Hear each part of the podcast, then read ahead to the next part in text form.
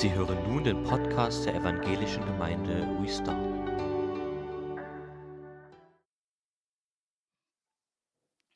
Ja, ähm, am Anfang eines neuen Jahres werden ja auch oft viele neue Vorsätze gefasst, was man alles will oder nicht will, aber eigentlich nur dafür, dass sie spätestens am 8. oder 9. oder 10. irgendwo wieder in die Ecke fliegen. Äh, man hat es äh, rausbekommen, dass alles, was man so, äh, so Silvester oder vielleicht drei Tage vorher, wo man sagt, das mache ich jetzt im neuen Jahr ganz anders, dass wenn es wirklich lange hält, eine Dekade aushält, also bis zum 10. so. Und dann sind eigentlich so 98 Prozent all dieser Vorsätze schon fast hinüber. Ähm, eigentlich ja manchmal schade, denn das, was wir uns oft so vornehmen, ähm, das ist ja nicht so, so wirklich schlecht. Ähm, wir wollen doch, dass das auch, denke ich so, im neuen Jahr, dass das gelingt. Und auch die Bibel fordert uns in einem Psalm auf, eben an manchen Dingen festzuhalten. Und ich möchte mal so die ersten zwei Verse vorlesen. Mit meiner Seele will ich den Herrn loben und von ganzem Herzen will ich an seinen, will ich seinen heiligen Namen preisen. Das ist das, worum es ähm, ich reite, ich merke selber, dass ich in letzter Zeit viel darauf rumreite, Gott zu loben, äh, weil ich denke, das ist wirklich ein Schlüssel. Also alle Kinder, die denken, die dürfen jetzt rausgehen. Entschuldigung, das wer nicht denkt, dass ein Kind ist, der kann drinnen bleiben. genau. Du hast es auf den Punkt gebracht. ja, das Erste, was da ist, also es geht darum, dass ich sage, meine Seele, das ist so der, eigentlich der Inbegriff meiner Persönlichkeit, äh, soll, will Gott loben. Und zwar nicht nur so irgendwie, deshalb ist mir das heute irgendwie so auch so schwer gefallen, als wir am Anfang so lax in diese Anbetung reingegangen sind. Wir wollen mit unserer ganzen Persönlichkeit und mit unserem ganzen Sein, also die Seele ist ja eigentlich die Summe aus Intelligenz, Willen, Emotionen und auch äh, von Gewissen. Äh, wir mit, also mit unserem gesamten Sein wollen wir uns einfach heute, zumindest möchte ich euch ermutigen, ähm, uns dafür entscheiden, Gott zu loben. Und das unabhängig von der jeweiligen Situation, in der wir uns befinden. Weil es ist echt, äh, wenn es uns gut geht, kriegen wir so noch gerade so, oh, alles schön, danke Gott. Aber das soll mehr und mehr unsere Lebenshaltung, unser Lifestyle werden, dass wir sagen, ich will mit meiner ganzen Persönlichkeit, mit meinem ganzen Sein, äh, will ich Gott loben. Mit meiner Seele will ich den Herrn loben und von ganzem Namen, Herzen will ich seinen heiligen Namen preisen. Wir haben über die Bedeutung der Namen Gottes gesprochen. Und das ist eine Entscheidung, die wir möglichst bald, am besten vorgestern fällen sollten. Das ist einfach so wichtig. Und dann geht es aber im zweiten Vers weiter mit, seiner, mit meiner Seele, da geht es wieder darum, will ich den Herrn loben und das Gute nicht vergessen, was er für mich tut oder getan hat entsprechend so den Übersetzungen. Ich will das Gute nicht vergessen. Und dann habe ich nochmal so nachgegoogelt und habe gesagt, wie kommt das eigentlich, ähm, dass wir in diesem Bereich oft so vergesslich sind? Ähm, ist euch das schon mal so gegangen, dass ihr Gott um irgendetwas gebeten habt und ihr habt es bekommen oder Gott hat es getan und habt, das ist dann so hinten runtergefallen. Das war einfach so, wie es sein musste aber ihr habt nicht diese Haltung dazu entwickelt, Gott wirklich zu danken und das auch mal wieder vorzuholen. Wir, wir machen hier diesen am Anfang immer diesen Teil, wo wir sagen, wir wollen darüber sprechen, was wir mit Gott erlebt haben. Wenn wir darüber reden, dann bleibt es präsent. Und ähm, wenn du jetzt mal so dein Leben, manche haben ein kürzeres, manche haben schon ein paar Jahre länger gelebt, äh, wenn du dich mal hinsetzen würdest und wirklich alles aufschreiben solltest, was Gott dir Gutes getan hat, was würde dir das einfallen? Ich habe mich schon manchmal so geärgert, habe gedacht, Mann, ich habe schon so viele Sachen erlebt, aber manches ist, ist wieder weg so. Das fällt ihnen dann ein, so auf einmal, so wenn man jemanden sieht. Einmal nachgegoogelt äh, und gesagt, warum, warum vergessen wir Sachen? Ähm, und dann gibt es einfach eine ganz einfache logische Schlussfolgerung und einen ganz einfachen Satz. Wir vergessen Dinge, weil sie uns unwichtig sind. Und jetzt gehst du vielleicht auf die Barrikaden und das stimmt nicht, Gott ist mir ganz wichtig. Ähm, aber es ist nicht so wichtig für dich, für dein Gehirn es zu behalten. Es werden, wenn wir Dinge erlebt haben, werden sie durch andere, die für uns interessanter sind, überlagert. Und ähm, ich hatte mit einem Menschen mal sehr viele Probleme, der wirklich viel vergessen hat und schlimme Sachen vergessen hat, die dann nicht so. Und dann habe ich, äh, das war mit meinem Arzt damals, bin ich zum Arzt gegangen, waren noch andere Sachen so gesprochen, hat gesagt, Sie brauchen sich da nicht bemühen, das interessiert ihn einfach nicht. Sag ich, wie interessiert das nicht? Sagt er, das, was wir vergessen, so, mm, so unangenehm das für uns ist, das ist eigentlich ein Zeichen dafür, dass es uns nicht interessiert. Und das ist so eine Sache, die, die ist schwer so zu akzeptieren. Und wenn wir Dinge in unserem Leben vergessen, die Gott für uns getan hat, gute Dinge, dann werden sie durch Dinge überlagert, die für uns interessanter sind. Ich habe mal solche Geschenke mitgebracht. Die sehen nicht, äh, äh, kann man sich ja freuen, nicht? Das ist ein Klotz Holz. äh, kann man viel mitmachen. So. Manche können schnitzen, man kann Feuer machen, äh, man kann ihn anmalen und so. Und wenn, wenn du wirklich vielleicht gar nichts hast, vielleicht in der dritten Welt oder mitten in Sibirien oder so, und ich würde denen so ein Klotz Holz schenken, würden die sich freuen, nicht? Äh, vielleicht freust du dich auch darüber. Aber wenn ich dann mit so einer Kiste hier auftauche, die, die Gold leuchtet und so, äh, dann ist die Entscheidung oft für uns nicht schwer. Dann ziehen wir uns das an Land, weil da können wir mal noch im Wald gehen, nicht so. Aber ähm, versteht ihr, was ich damit sagen will? Dass dem Teufel es gelingt, einfach Dinge, die Gott uns geschenkt hat, durch scheinbar Besseres, Goldenes, einfach so in den Keller zu schaffen. Und oft, wenn wir dann diese Geschenke des Teufels uns mal so genauer angucken und wir machen dann die Kiste auf und denken, boah, eine drin. Also irgendwie äh, haben ja oft so Leute gesagt, ähm, wir wollten unbedingt das und jenes haben. Und als wir es dann hatten, war es leer. Manche sagen, wenn ich dann eine Frau habe oder einen Mann habe. Und dann haben sie einen Mann und eine Frau oder irgendwie so. Ja, so habe ich das auch nicht gedacht. Ich habe mir das noch ein bisschen anders vorgestellt. Und dann ist es irgendwie mit der ganz, ganz großen Freude vorbei. Ich möchte mit euch heute einfach mal anhand dieses Psalms acht Geschenke äh, auspacken, wo Gott zu dir sagt, hey, vergiss das nicht. Vergiss nicht, und da ich ein bisschen faul bin, habe ich einfach eine Schere genommen. Das Putzteam wird mich hinterher lynchen, aber ich werde es überleben. Und das Erste, ich hoffe, dass das jetzt so funktioniert, wie ich das will.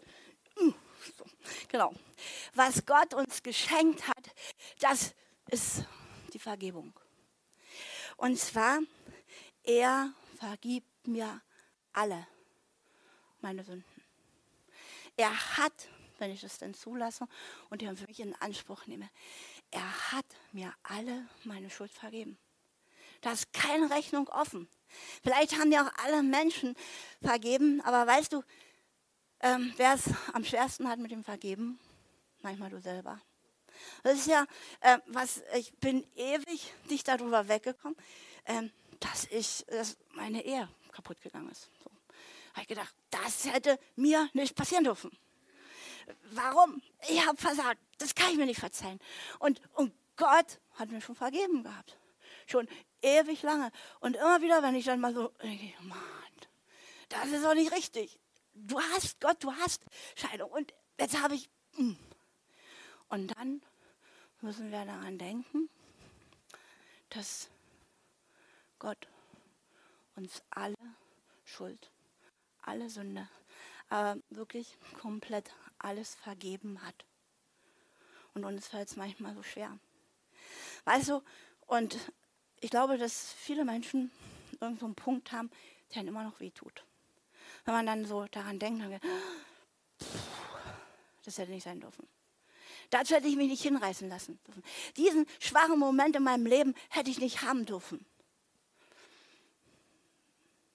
Im Epheser 1, Vers 7 steht, denn durch sein Blut, das Blut Jesu Christi, das er am Kreuz vergossen hat, sind wir erlöst, sind unsere Sünden vergeben. Wollen wir alle sagen, mir ist vergeben. Sagt das mal alle. Mir ist vergeben. Das ist das eine. So fängt es an, äh, wenn man anfängt, Dinge zu glauben, dass man es mal anfängt auszusprechen. Ja, mir ist wirklich alles vergeben. Egal, wie furchtbar, egal, wie schlimm das ist. Vergeben, das bedeutet sowas wie Freispruch. Begnadigt zu sein. Mir ist alles erlassen. Und vielleicht sagt der Herr Jesus heute zu dir, gib mir doch jetzt endlich die Dinge und lass sie los, die du dir nicht verzeihen kannst. Gib sie mir doch endlich. Es wird doch nicht besser, wenn du sie festhältst, wenn du darauf rumkaust wie ein Wiederkäuer. Und ich kann zu dem, was Jesus getan hat, nichts dazu tun. Manche versuchen das zu kompensieren und so ein bisschen diese, sich diese Erlösung oder diese Vergebung zu erarbeiten, dadurch, dass ich total geschäftig bin, dass ich immer irgendwas tue, dass ich mich in Leistung hineinmanövriere, wo Gott sagt, hey, lass das sein. Du musst das nicht erarbeiten. Ich habe dir doch schon vergeben. Das ist genauso, als wenn, äh, weiß ich nicht, wenn du mit jemandem essen gehst und er sagt zu dir, hey, ich habe dich eingeladen, äh, deine Pizza, Erik, ist bezahlt. Und, und kein Problem. Und dann äh, sage ich, ich bezahle das und dann gehst du nochmal zu den Oberkellnern und sagst, also, äh, es war bezahlt, aber ich würde gerne selber nochmal bezahlen. Das macht kein Mensch. Aber so gehen wir eigentlich mit Gott um. Jesus hat am Kreuz gerufen, es ist vollbracht. Und er hat mir alles vergeben. Und wenn, wenn wir das wirklich so in, in der Tiefe unseres Seins erfassen würden, wären wir viel, viel glücklichere Menschen. Können wir glauben. Das Zweite, wo Gott sagt, wir sollen es nicht vergessen, dass er alle meine Krankheiten heilt. Und vielleicht ist das, so leicht hier. schaff's. Ich mach's so. ähm, er heilt oder hat alle meine Krankheiten geheilt. Ich dachte, ja, ja, das sieht ja ein bisschen anders aus. Ich habe immer noch Zahnschmerzen oder hier oder da was. Aber ich glaube, das einzige verbindliche Wort für mich ist die Bibel. Und da steht im 2. Mose 15, Vers 26, Hört auf mich, den Herrn, euren Gott, und lebt so, wie es mir gefällt. Haltet euch an meine Gebote und Weisungen. Wenn ihr das tut, werdet ihr keine Krankheiten bekommen, mit denen ich die Ägypter bestraft habe. Denn ich bin der Herr, der euch heilt. Wenn wir das Evangelium verkünden, und zwar das ganze Evangelium, dann geht das nicht nur, dass wir als Kirchen erzählen, dass unsere Sünden vergeben sind, sondern dann gehört auch dazu, dass Gott unser Arzt ist, dass er der ist, der uns heilt. Und da immer wieder, Heilung ist ein Prozess, aber es ist Gott, der uns heilt.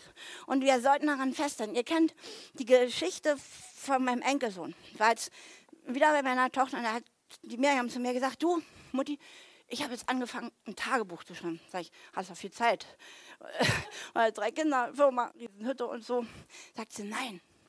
Ich weiß, wenn, wenn Gott Ruby geheilt hat, dann werde ich das den Leuten erzählen. Und damit ich nichts vergesse, fange ich jetzt schon an, das Tagebuch zu schreiben. Das ist, ja, das ist jemand, der glaubt, also so, der, der das für den das eine Realität ist. Der sagt, naja, ich sage nicht, ja, vielleicht und vielleicht äh, will Gott. Nein, da fängt jemand an, seinen Glauben einfach Füße zu geben und Hände wo, wo Glauben tätig wird. Und so ist es, wie Glauben funktioniert. Wenn ich, ähm, wenn ich mich hinsetze und sage, ja, gib mir mehr Glauben. Die Bibel sagt, wir haben alle unser Maß an Glauben bekommen. Und der Herr Jesus sagt, wenn wir so Glauben hätten wie ein Senfkorn, dann könnten wir den Berg von A nach B buxieren. Ohne dass das Problem wird. Wir brauchen eigentlich nicht mehr Glauben, sondern den Glauben, den wir haben, den müssen wir beginnen zu aktivieren. Ich habe hier noch so ein paar Steine, Klötzer. Hölzer. Das alles Geschenke, du hast recht. Das dritte, was wir nicht vergessen sollen, ist, dass wir errettet sind vom Tod. Und wisst ihr, ich denke, Tod, das ist so, die Bibel sagt, das ist dieser letzte Feind. Aber den hat auch der Jesus besiegt. Und ich mich würde mal interessieren, wenn Gott nicht so seine Hand über uns, die wir hier sitzen, gehalten hätten, wie oft wir schon gestorben wären. Also ich meine erstmal diesen ganz natürlichen, körperlichen Tod. Ich war einmal mit meiner Tochter äh, durch Kusreschen und das ist nun nicht so eine Stadt wie New York oder so, 12.000 Einwohner oder sowas. Und äh, wir gehen da, schlendern da so rum und ich kriege das nicht mit. Und da kommt so ein richtiger Schlitten an und meine Tochter gibt mir nur noch so einen Rungs, dass ich von der Straße so auf den Bürgersteig halb fliege, halb laufe. Äh, aber ich habe gelebt. Äh, das, der Feind, und ich denke, dass das der Teufel wirklich will, er will dein Leben zerstören und das manchmal, bevor manche Kinder auf die Welt kommen. Und Gott sagt, ich habe dich vom Tod errettet. Aber nicht nur von diesem menschlichen, auch von diesem geistlichen Tod. Und ich will, dass dein Leben nicht begrenzt ist, sondern dass du über diese Zeit hinaus in dieser Ewigkeit lebst. Vergiss das nicht, wenn es hier mal schwer wird. Wisst ihr, wenn wir diese Dinge nicht vergessen, dann können sich Zukunftsängste, Nöte, Sorgen, Entmutigung, Bedrückung einfach nicht so manifestieren. Sie verlieren unsere Präsenz, wenn ich weiß, okay, ist jetzt im Moment alles andere als Sahne. Aber ich werde leben. Ich werde leben und die Werke des meines Herrn verkündigen. Und dazu bin ich berufen, ihn anzubeten. Ähm, dann haben wir wieder eine ganz andere Perspektive, eine Zukunftsperspektive, eine Hoffnung. Er hat mich vor dem sicheren Tod bewahrt. Nun darf ich weiterleben und ich sehe das Licht. Wir wissen, äh, was der Teufel mit Hiob vorhatte. Und Gott hat gesagt, du kannst alles mit ihm tun, aber geh nicht an sein Leben. Und ich glaube, ähm, dass es manchmal so ähnliche Situationen sind, wo der Teufel uns attackieren will, aber wo Gott sagt, hey, ich bin der Herr über Leben und Tod.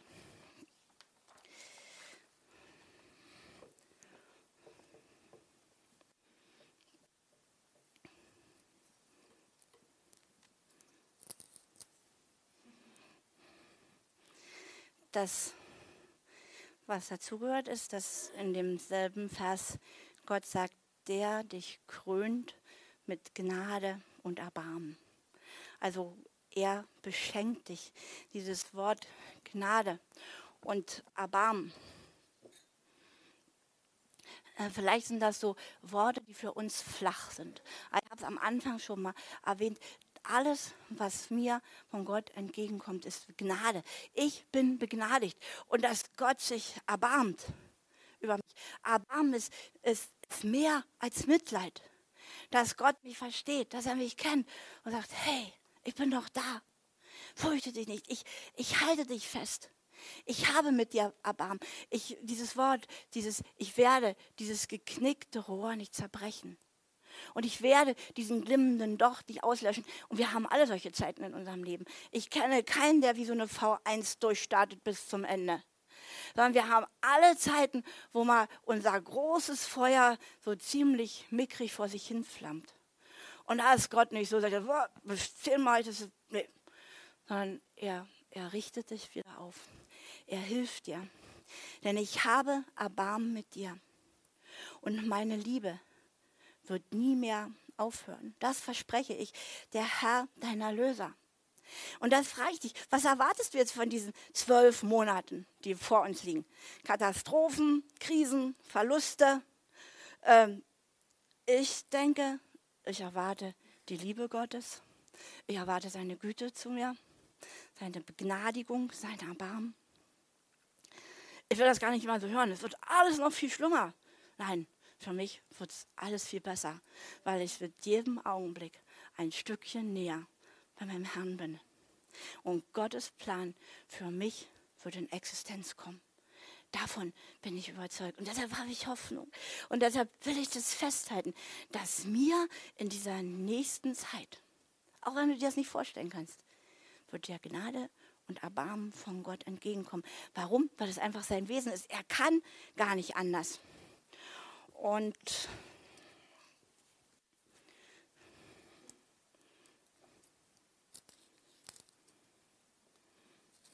das nächste Geschenk, was Gott uns entgegenbringt,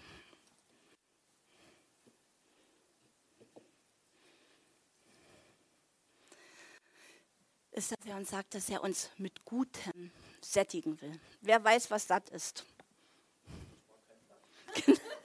Und kannst du dir das vorstellen, dass du so viel Gutes erlebst, dass das, Gott, ich kann gar nicht mehr so viel. Äh, mir geht es manchmal Weihnachten so. Wenn meine Kinder, die haben mich beschenkt, ich, oh, ich, ich kann gar nicht mehr.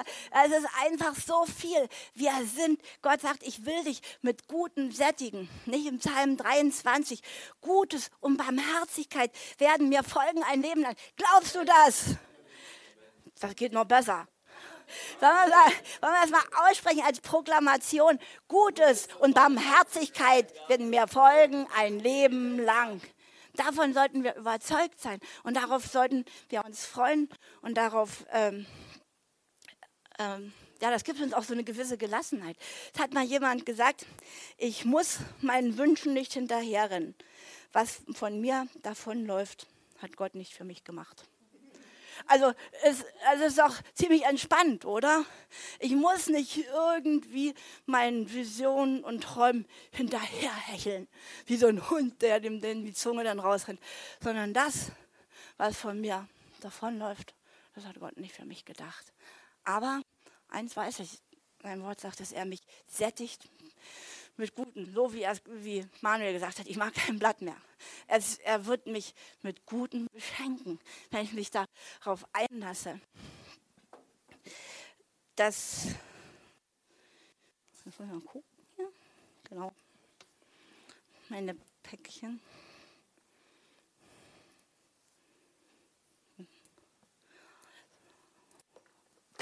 Genau.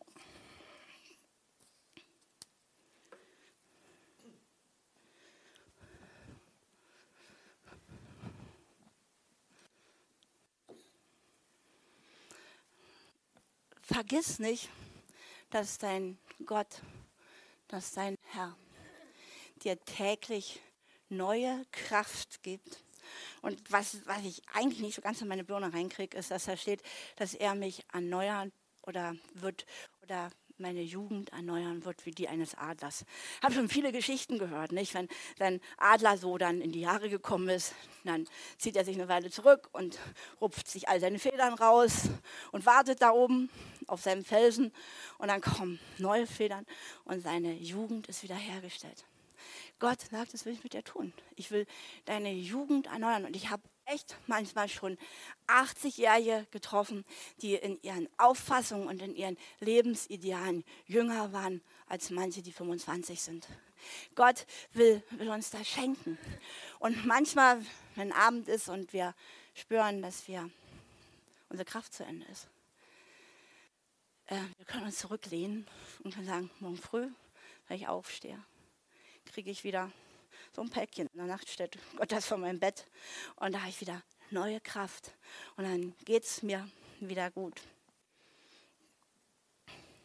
Aber alle, die ihre Hoffnung auf den Herrn setzen, bekommen neue Kraft.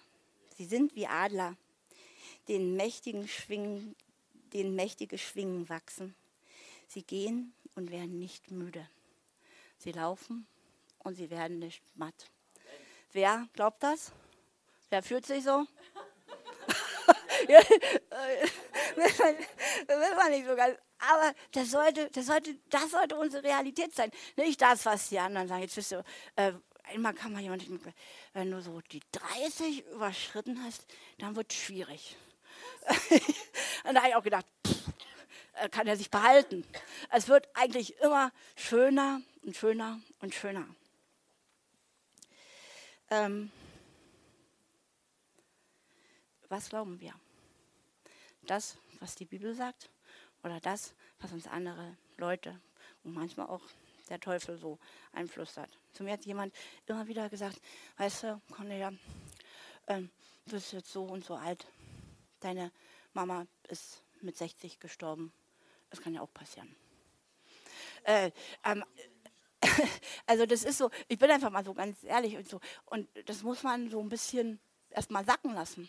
Und dann, dann überlegst du wirklich eine Weile und sagst du, na, ist das jetzt so? Und dann fällt es aber ein, was Gott sagt. Er wird meine Kraft jeden Tag erneuern und ich werde die Jugend eines Adlers haben. Und ich werde jubelnd und tanzend in das Reich Gottes einziehen, dann, wenn es Gott will.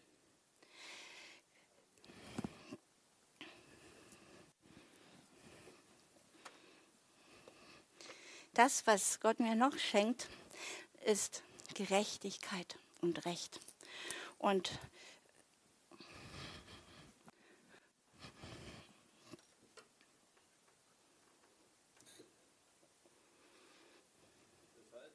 Nö, ich hoffe, dass meine Holzdübel damit machen. ähm, Gerechtigkeit und Recht. Ähm, Psalm 35, Vers 10 sagt, Herr, Niemand ist wie du. Du beschützt den Schwachen vor den Starken und du rettest den Armen und Wehrlosen vor den Räubern. Ich habe es schon oft erzählt, ich war, war das Gucken bei uns zu Hause, mein Bruder war sechs Jahre älter. Also ich brauchte mich auf dem Schulhof nicht fürchten. es, ging mir, es ging mir echt gut. Und einmal fand ich, war ich in der ersten Klasse, da war das noch nicht so mit den, ähm, war zu DDR-Zeiten, war der Knick erst in der achten Klasse. Und ich denke, ich war in der ersten oder zweiten Klasse. Und ich fand wirklich, dass meine Klassenlehrerin mir Unrecht getan hat. Und mich, erbost wie ich war, zu meinem Bruder gestapft und habe gesagt, die Frau hat das und das. Was? Und dann ist er da hingegangen und dann hat der, obwohl er dann erst in der achten Klasse war, meine Klassenlehrerin im Boden gestampft. Was, was er sich erlaubt, so mit mir umzugehen. Dann gab es einen Elternbesuch und so. Und die, die Lehrerin hat dann gesagt, naja, hinterher, wissen Sie, ähm, der Dietmar, der hat ja nicht so ganz Unrecht gehabt. Aber der hat das ja nicht so vor der ganzen Klasse sagen müssen. Äh, es ist für mich gut ausgegangen. Er, ich hatte einen, der stärker war, der mich beschützt hat. Und weißt du, du hast auch so jemand und ich habe jemanden und her. Wir haben jemanden, der uns beschützt, der seine Hand über uns hält und der da ist und der, äh, der uns Recht schafft. Aber es ist natürlich auch eine Verpflichtung drin, dass wir die Schwachen nicht bedrücken. Ich kriege manchmal einen Anfall, wenn ich sehe, wie Eltern mit ihren Kindern umgehen. Das ist so ein, so ein Beispiel. Das sind wirklich die Schwachen. Und wie die dann manipuliert werden und wie manchmal Gewalt angetan wird. Und das sind die meisten seelischen Krüppel, sage ich mal so, werden im Elternhaus erzeugt. Wir sollten achten darauf, wie wir mit den Schwächeren und mit den Ärmeren umgehen. Und wir sollten das so als das, was ich möchte, sagt die Bibel, wie man mit mir umgeht. so sollte, sollte ich mit den anderen umgehen. Und ich habe jetzt noch ein letztes.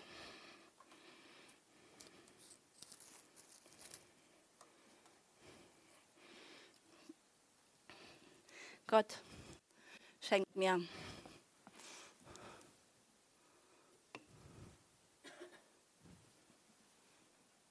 Geduld und Güte. Über die Güte haben wir gesprochen. Aber diese Geduld Gottes, ich glaube, sie ist legendär. Er hat mehr Geduld wie wir. Ich bin der Herr, der barmherzige und gnädige Gott. Meine Geduld ist so groß. Meine Liebe und Treue kennen kein Ende. Ich lasse meine Liebe erfahren über Tausende von Generationen. Also da, wo ich Gott treu bin, werden Tausende von Generationen davon noch zehren. Und das ist so diesen langen Atem, den können wir uns nicht vorstellen. Was haben wir für einen Gott? Was haben wir für einen Herrn?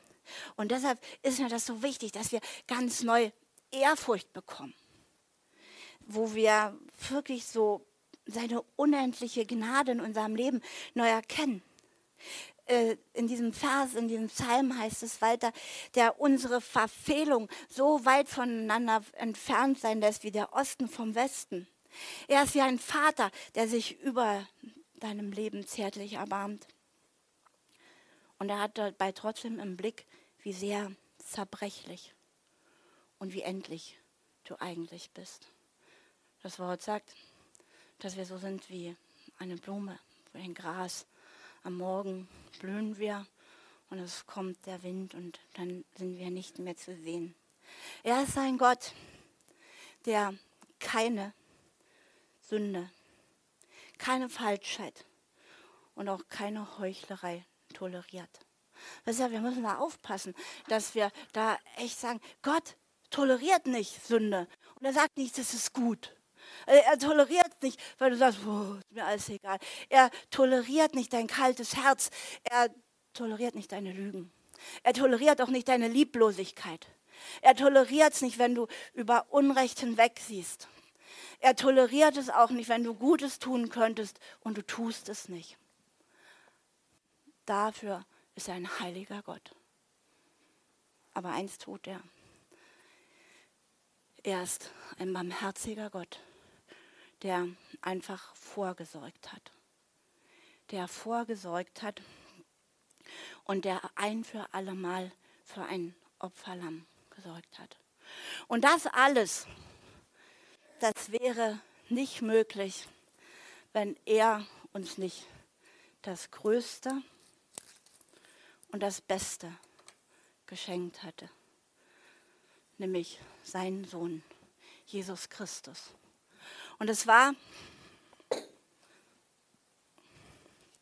für ihn sicherlich so,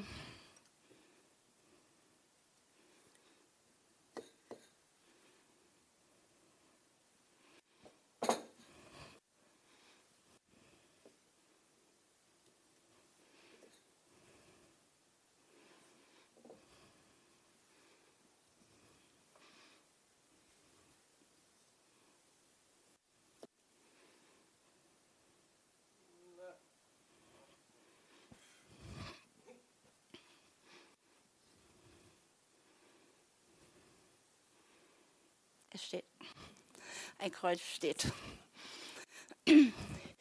Möglich geworden, dass du all diese Geschenke in Empfang nehmen kannst. Und wo eigentlich der Psalmist dich auffordert.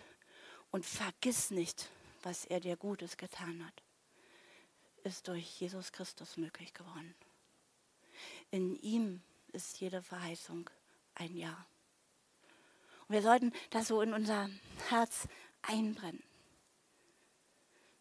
Er wusste, als er dich kreiert hat, als er dich geschaffen hat, er wusste um dein Versagen, um dein Davonlaufen, auch um deine Sturheit, aber auch um deine Bedürftigkeit. Und er wird alles stillen, vorausgesetzt, du lässt ihn. Und wenn nicht, dann verfluchst du dich selber. Verflucht, sagt Jeremia 17, Vers 5, ist der Mann, der auf Menschen vertraut und Fleisch zu seinen Armen macht und dessen Herz vom Herz weicht. Gott legt dir das heute an diesem Tag so vor, sagt er, ich will dir alles das geben. Aber ich kann dir nur das geben, was du nimmst. Und wenn du das erkennst, was Jesus für dich hat, wie groß seine Liebe ist und was das für Chancen sind, wie, wie dein ganzes Leben verändert werden kann, dann kann, kannst du heute einen Cut machen. Sagen, heute geht etwas Neues los in meinem Leben. Und vielleicht hast du das schon mal gewusst, aber du bist abgebrochen. Du hattest schon mal tiefe Gottesfurcht gehabt, aber eigentlich hat dich in letzter Zeit überhaupt nicht mehr interessiert, was Gott will. Das ist heute ein neuer Punkt. Und dann musst du nicht sagen, ich bin zu schlecht und ich bin zu schwach und ich kann es nicht mehr, sondern es ist nur eins wichtig, dass du sagst, Herr Jesus, hier bin ich. Ich will. Komm ganz neu in mein Leben. Und ich möchte all das Gute, was du getan hast in meinem Leben, nicht vergessen. Niemals. Gesegnet ist der Mann, der auf den Herrn vertraut und dessen Vertrauen der Herr ist. Vielleicht nehmt ihr euch eins weg und gebt den Rest weiter. Ähm, Gott legt ja beides vor. Segen und Fluch. Du kannst dich entscheiden, wenn du in diesem nächsten Jahr ein verfluchtes Leben führst, dann ist nicht Gott daran schuld. Und dann ist nicht Hänschen oder Clara oder die Katze von nebenan dran schuld. Sondern dann ist es, weil du diese Entscheidung gefällt hast. Und ich bin so naiv. Ich bin wirklich so naiv. Ich glaube, dass Gott alles gut machen kann. Dass er alles neu machen kann. Und dass es sich lohnt, einfach neu einfach zu sagen, Jesus, ich brauche dich. Ich brauche dich mehr als alles. Ich weiß, du vergibst mir alles. Und wenn es die schlimmsten Sachen sind in meinem Leben. Ich weiß, dass ich keinen Mangel haben werde. Ich muss nicht hetzen und irgendwelchen Dingen hinterherrennen, die du mir schon längst versprochen hast. Ich weiß, dass ich Heilung habe auch wenn ich noch Symptome habe. Ich weiß, ich bin geheilt in den Namen Jesu. Ich weiß, mir ist vergeben. Ich weiß, ich werde leben und nicht sterben und die Werke Gottes verkünden.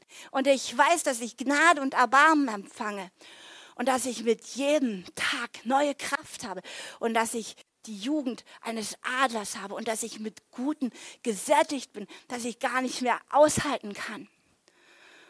Und dass du mir in Güte und Geduld begegnest. Und dass ich durch dich Gerechtigkeit und Recht erfahren kann. Ich muss nicht für mich selber kämpfen.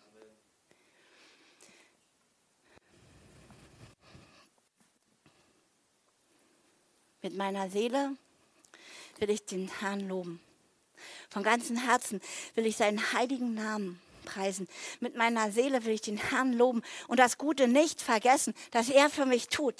Er vergibt mir alle meine Sünden und heilt alle meine Krankheiten. Er kauft mich vom Tod frei und umgibt mich mit Liebe und Güte. Er macht mein Leben reich und erneuert täglich meine Kraft, dass ich wieder jung wie ein Adler werde. Der Herr schafft Gerechtigkeit und Recht. Denn so hoch der Himmel über der Erde ist, so groß ist seine Gnade über denen, die ihn fürchten. Sofern der Osten vom Westen ist, hat er unsere Verfehlung von uns entfernt. Wie sich ein Vater über seine Kinder zärtlich erbarmt, so erbarmt sich der Herr über alle, die ihn fürchten. Denn er weiß, dass wir vergänglich sind. Er denkt daran, dass wir nur Staub sind. Die Tage des Menschen sind wie Gras wie eine Blume auf dem Feld, so blüht der Mensch. Wenn der Wind weht, ist sie spurlos verschwunden, als sei sie nie da gewesen. Die Gnade des Herrn aber gilt bis in alle Ewigkeit allen, die ihm gehorsam sind. Seine Gerechtigkeit reicht bis zu den Kindern seiner Kinder, die seinem Bund treu sind und seinen Geboten gehorchen. Lobet den Herrn. Lobt den Herrn, ihr Engelscharen, die ihr ihm dient und seinen Willen tut. Lobt den Herrn, ihr Geschöpfe an jedem Ort seines Reiches. Mit meiner Seele will ich den Herrn loben.